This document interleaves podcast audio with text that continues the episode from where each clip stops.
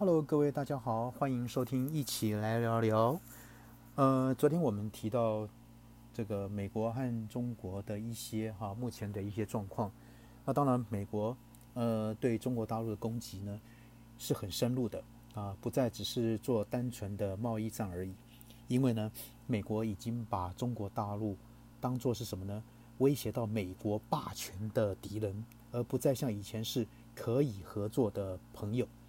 那这个主轴呢，将不会因为啊个别总统的上台啊或不同呢，或上台或下台呢而有所扭转。因为呢，一旦中国大陆因为美国的各种战争的攻击，那当然这种战争不仅是指的是什么，是有形的武器战争啊。当然我们现在看得到的就是一个贸易战，会什么，进而导致经济下滑下走。所以呢，原本就极为脆弱的金融市场呢，也会跟着崩啊崩盘。那这是中国大陆的一个模样。不要忘了，中国大陆最近一连串的企业倒债的问题非常的严重。那当然可能会引发再一次影响全球的一个金融海啸。那不管投资的标的有没有包括中国大陆资产的投资人，恐怕哈在二零二一、二零一呃二二等等以后呢，或者这些呢都要格外的注意。虽然呢，二零二一年对这个中国大陆来说算是迎来更加头疼的一年，但对美国来说也将会是一个值得全世界投资人必须密切关注它政治跟经济发展的一年。那特别是川普啊，虽然连任失败，那他跟他的支持者，呃，其实哈，不要忘了这个不计算这个美国的这种特别的这种选举人制度的选举人数字。那个呢，不计不列举这个来看的话呢，川普在美国所赢得的票数是超过七千三百多万票，啊，并没有差这个美国这个现在当选人拜登八千万多票的一个什么有差太大的差差距哦啊，所以呢啊，这个他的川普跟他的支持者呢，仍旧不忘这个什么任何翻盘的一个一个努力跟作作作作为啊。那当然，更重要的是，川普跟他的支持者他的不认输，那不但造成金融市场的大幅震荡，那恐怕还会造成美国的一个分裂啊。虽然说现在好像表面上的一个稳当，但是呢，背后的波涛汹涌，我想，呃，可想见得到啊。那当然，甚至还有媒体形容说，川普走了，但是呢，川普主义啊，川普虽然人虽然走了，但是川普主义留下来了啊，这样的一个文字来形容。他们对美国的未来的一个深远的影响，所以呢，有一本书叫做《未来十年为趋势》啊的这个的一个一个 Mark Penn 啊，Mark Penny 呢，这个他他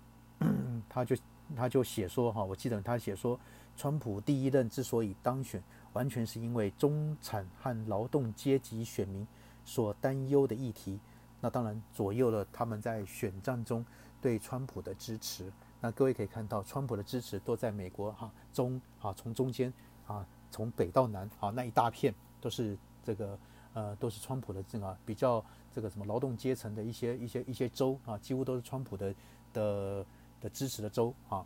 那当然，这些投票者不满的原因是呢，贸易协议呢腐蚀了美国制造业，那并害得大家丢了工作，因为自从一九九四年啊，这个所谓的北美自由贸易协定之后呢，导致呃这个美国制造业工作流失，因此呢，孩子离家后就再也没有回来，移民人口涌入，工作人士呢遭遇薪资停滞的一个窘境，那这种种呢都造成了这个多重的一个打击，所以 Mark 认为呢，这个什么讲，川普的支持者有这么多呢，并不是没有原因的，而是许多。美国劳工长期以来，那受到这个全球化趋势所迫害的一种反扑，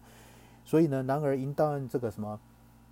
美国内部的矛盾跟对立呢持续扩大的话呢，就一定会逐步影响到经济啊、金融市场等等这个地方。那特别是美元未来的走势将会以这个为重要的观察重点。所以呢，现在各个金融市场几乎都未在。高档，尤其是美股啊，所以实际上只要一个风吹草动呢，就可能把全球的金融市场都吓趴在地上了。好，那这是一个第四个我认为的方啊观察的方向。那当然，第五个呢，我们来谈谈哈，第五个方面呢，就是说，呃，国家呢会从什么啊，国与国之间会从这个合作啊，或是多边的合作到互助，然后呢会从这个这个啊分裂啊单边的分裂呢到对立啊。那当然啊，在科技方面会从真人到 AI 的机器人，然后民主到民粹等等。那地缘政治呢会更加的一个不确定。好，这是我个人认为，所以简单来说，就是呃，整个世界呢还是处在一个动荡不安的一个情形之下。那毕竟呢，打从二零二零年初啊，这个疫情爆发以来呢，许多国家在疫苗还没开发成功之前，就纷纷采取了这个隔离的这个防疫政策。那当很多呢，政府会封闭国境，那关闭呢很多大众这个聚集。场所的营业，那企业呢会要求员工在家上班等等，那使得原本全球连结密切的产业供应链呢，一时之间呢受到的很大的一个冲击。因此哈，这个根据这个 美国这个金融时呃英国对不起英国金融时报的一个说法啊，这个脱钩一词呢可以说是啊会贯穿二零。啊，二零到二零二一的一个核心的一个讨论，为什么？简单讲，就是我不要跟你再放在一起啊，我想要什么？跟你放在一起，我可能会被你所啊所说，我们台湾人讲就是什么带赛带道啊等等啊。那从年初围绕在这个科技供应链呢，一直持续到金融的一个领域领域等等这方面，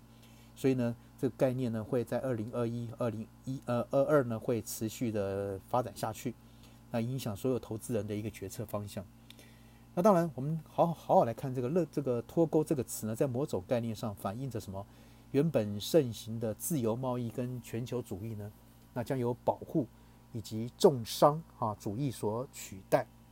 那往日呢，被世界各国经济学家所大力吹捧的全球化生产跟自由贸易将会逐渐松动。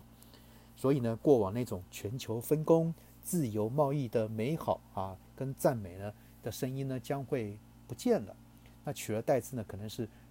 关啊这个什么关税呢会高高的高关税壁垒跟重商主义。也就是说，在全因为整个供应链断掉了，那我只好什么自己啊自己自扫门前雪的概念。我懂，我总要先保护我自家的什么员工，自家国内的的人民生活为要啊为要紧。那当然又有人提到说，哈，事实上呢，这个怎么讲？美国最长的一个繁荣期啊，都跟关税还有重商主义有关。那直到九零年后呢，这个债务跟战争才取代了这个什么对美国工厂的投资啊啊，到九零年后才，也就是说，美国之所以能够强大呢，也是靠啊关税跟重商主义。那所以说，很多人哈，尤其很多分析师认为说，相较于这个川普的抵制国际化。拜登啊，虽然重回国际社会的政治倾向，会让国际上互相合作，那继续成为主轴。但是呢，由于那个国际化对各国的经济影响甚大，所以在各国政府互有心结之下啊，各位前阵子还爆发，不要忘了哈，这个美国还监听这个欧洲国家的这个他们元首这个什么这个窃听他们的谈话等等啊，那。未来全球化啊的一个进程，我想恐怕会是越来越暗淡。当然，哈，当疫情开始呢，哈，全球经济低迷的时候呢，各各国呢不再啊一昧的什么仰赖出口，反倒是加速本土产业的升级，甚至呢会动用这个贸易关税壁垒，啊，成为各国产业政策的焦点。但是呢，疫情过后呢，各国政府呢推出各种诱因，鼓励呢产业这个重整迁回国内。然后创造这个什么，这个自己国家的一个经济增长力道的一个机会啊，所以为什么蔡英文一直说啊，我们很多这个台商回流，那事实上不是民进党执政有功，而是什么？而这是整个大大环境大趋势啊。那当然有很多国家开始思考供应链是否要拉回国内呢，或是呢要从事呢无人化生产的模式。所以呢，以后疫情呢，不论是在工作趋势呢，或是产业发展以及投资选股方向呢？诶，我们都可以来顺这个方向来来做思考。像比如说，宅经济啊、AI 自动化，然后呢各项天然资源啊、人员多等等啊，不但能够自给自足，又能够向外输出的国家啊，是不是我们该投资的标的呢？这些哈，那的这些呢都是具有什么利多的一个产业跟国家。但如果哈是高度劳力密集，或是人与人之间会密切近距离接触的产业呢，像是旅游业、客运航空业，啊，恐怕在未来一段不算短的时间呢，可能会成为落后的啊大盘涨幅的一个什么标的啊。当然呢，在各产业 AI 机器人导入会越来越多的时候呢，许多服务业跟制造业的相关从业人员呢，恐怕也会面临所谓的科技性的一个失业的一个困境。所以呢，就要开始及早思考啦，有哪些可以转业的可能，对不对？啊，就连金融啊，这这这几年金融行业也一分篇打出什么要 fintech fintech，对不对？哈，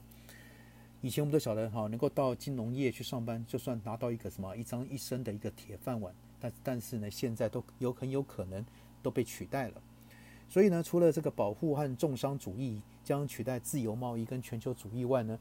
美国式的一个民主制度呢，也在疫情之后呢面临进一步的挑战。那当然，以美国人数以超过婴儿潮世代的迁徙世代为例，啊，呃，就两千年哈，这个 两千啊，那个两千年这个这个迁徙世代哈，那 先今天看到一一则哈，讲到这边那个额外讲，今天看到一则报道说，哎，这个疫情过后，民好的。明个十个月后呢，是不是又有一批一波婴儿潮出现呢？为什么？因为大家都在家里面的嘛，哈。那根据这个哈，这个这个美那个什么民主未来研究中心哈的研究发现呢，千禧一代支持民主制度的比例远低于婴儿潮一代。各位晓，婴儿潮就是在二大二二次大战啊，二次大战以后所谓的婴儿潮哈。那 X 代还有当然什么出生于两次世界大战之间的那代人哈，所以哈这个千禧的一代哈就两千年出现这个支持民啊两千年到现在也有二十岁了哈，所以这个比例呢会越来越哈会越来越有有差距。那他们人家还推测说哈这可能是因为千禧世代在这个制度中的经济权益太少了。那在美国呢千禧啊这一代占了将近百分之二十五的人口。但呢，却只掌握了百分之三的财富。其实世界各地都一样哈。你说现在的年轻人，他们有财富吗？可能没有。那但是呢，财富还是归在所谓啊这个婴儿婴儿潮啊，就是在二次大战啊，目前大概五六十岁左右的这些人的手上。你看，像在美国，人口占了二十五趴，但是呢，只占了三趴的财富。那婴儿潮这一代呢，在人生相同的阶段里。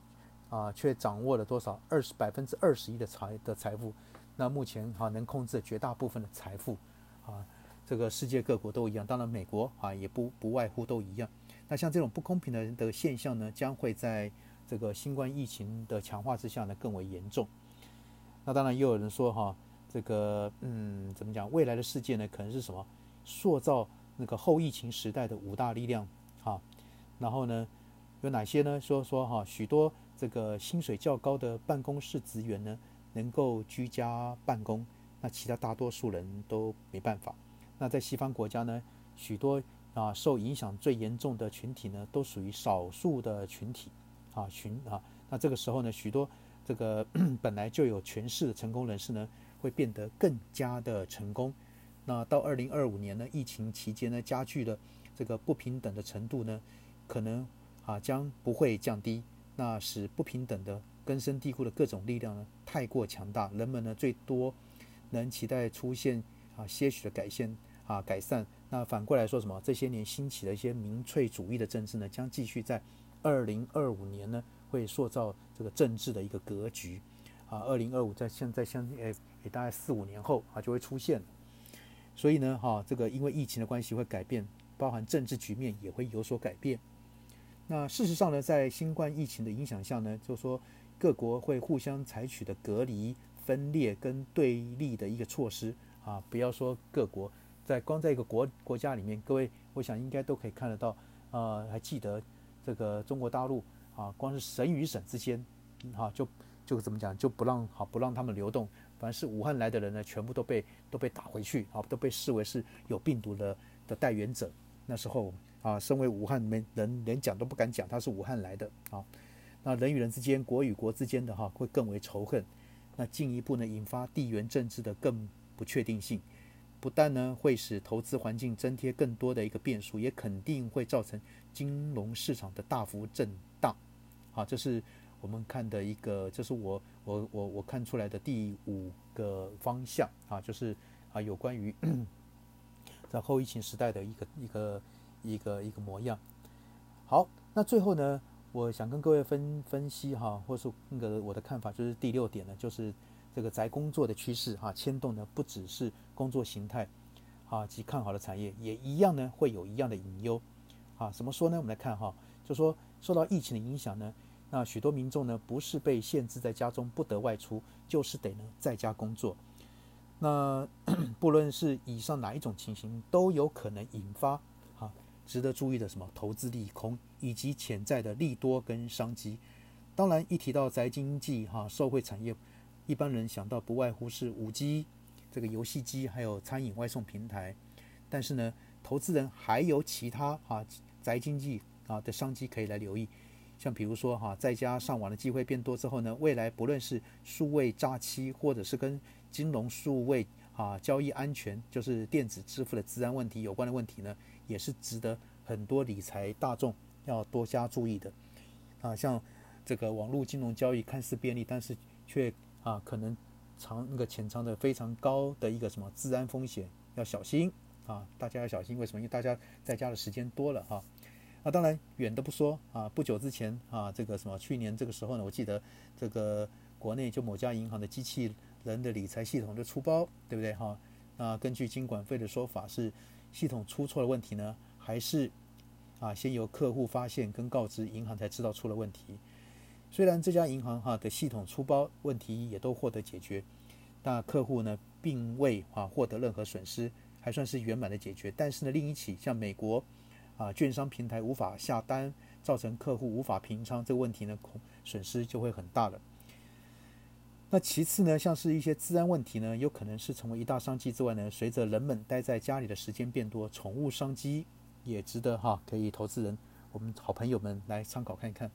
那只不过呢，以上两大商机呢，恐怕还没有办法庞大到多说，庞大到哈说可以成为投资人核心资产中的一个主流。那只不过是作为对此领域有兴趣呢，纳入哈你你很多这个所谓的卫星资产中啊，可以纳入其中一项。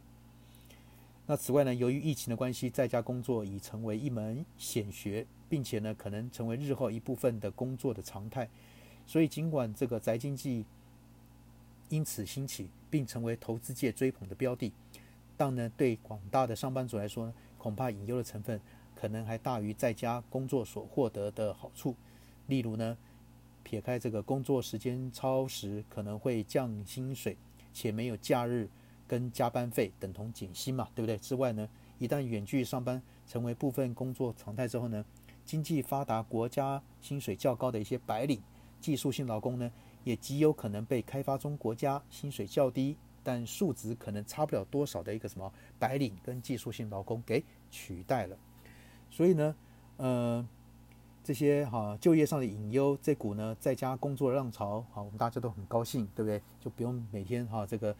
早出晚归，然后呢就跟人家挤公车。但是呢，啊，这工作浪潮可能会影响这个这个什么正面影响的不动产的产业，啊。那商用不动产啊，所以商用不动产就是办公室、写字楼这些，这整个地方呢，这个前景看淡。那不用说，但是一般住宅的房价啊，特别是什么距离传统办办公区啊，这个的一啊传统办公区的一个住宅区的房价呢，也有可能因为远距上班而怎么样而松动。那当然，从这个舒缓高房价的角度来看呢，也可能是。想要买房的人呢的一个小小利多，啊，呃，以上这六点呢，啊，是我啊 认为说，我们如何在这个后疫情时代或在疫情当下呢，我们该如何顾好自己的这个口袋里面的一个那个钱财？好，那从大方向来看，那那提供让各位呢这个好朋友来来参考，是否呢，呃，你可以从这三个方向来参考，说你是否哈这个让你可以在疫情当下的时候呢，不要把钱财呢能够守得住啊，因为什么？因为没有办法这开源呢，至少要能够节流。好，那我们今天跟各位谈话的部分呢，啊，跟各位说的部分呢，就到这边为止。那明天我们继续啊新的议题来跟各位做分享。谢谢喽，拜拜。